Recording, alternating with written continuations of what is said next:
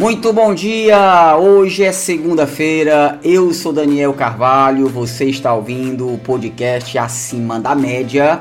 Você sabe, toda segunda-feira, bem cedinho, um conteúdo para te abençoar, te motivar, trazer aí aquele ensinamento e, claro, dar aquele velho, bom e barato puxão de orelha.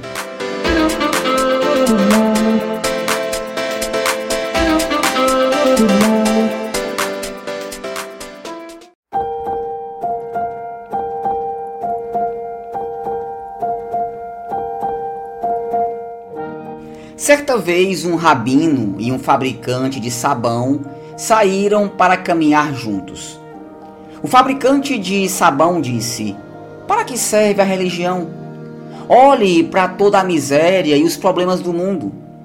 Veja bem, mesmo depois de anos, milhares de anos de ensinamentos sobre bondade, verdade, paz, depois de todas essas preces, sermões e ensinamentos, se a religião é boa e verdadeira, por que deve ser assim?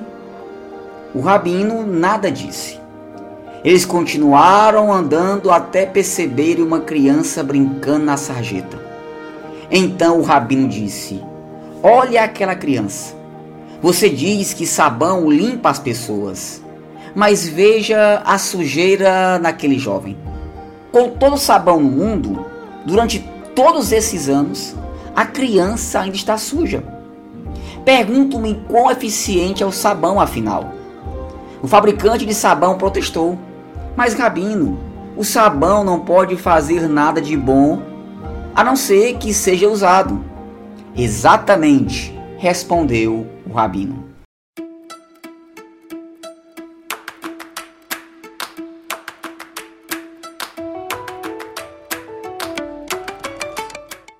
Nós, seres humanos, temos uma prática milenar de apontar culpados. Quando não é alguém próximo a nós, culpamos a Deus e todas as hortes angelicais. E sabe por que gostamos de apontar culpados? Porque é mais cômodo, dá menos trabalho. O difícil mesmo é assumir responsabilidades. O difícil é arregaçar as mangas e fazer o trabalho sujo. Sabe, gente, eu sou treinador de pessoas. Conheço muitas empresas e posso te garantir que a principal queixa dos empresários não é a falta de gente com formação acadêmica ou técnica, mas sim a falta de proatividade e responsabilidade. Nossas ações e atitudes falam mais do que qualquer diploma universitário. Ser proativo é fazer as coisas e sempre buscar excelência sem utilizar de desculpas e justificativas. Deus nos deu essa capacidade, a capacidade de agir. Mesmo quando por alguma razão não entendemos algo, não temos a competência para executar alguma tarefa, precisamos agir pedindo ajuda. As pessoas que inspiram não ficam cantando historinhas, arrotando conselhos e pousando de bom menino. As pessoas que inspiram estão na linha de frente, estão prontas para se sujar, até mesmo se machucar, mas estão lá, fazendo, criando, resolvendo, apoiando, agindo e praticando.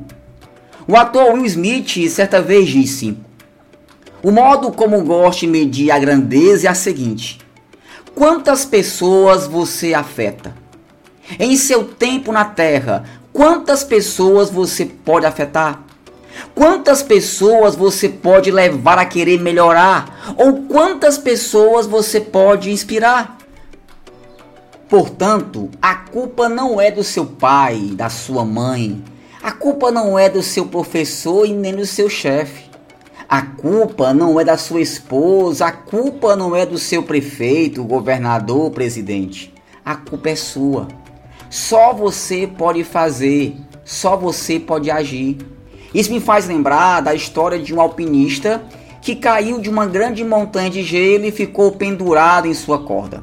Estava tudo escuro, frio e o alpinista começou a clamar e pedir a Deus que o livrasse daquela situação. Então ele ouviu uma voz que dizia: Corte a corda.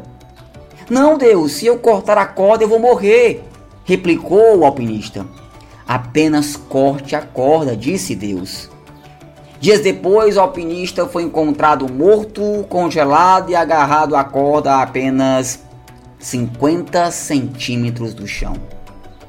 Pois é, às vezes queremos um milagre, queremos que Deus ou as pessoas nos socorram, mas Deus está apenas te pedindo: corte a corda.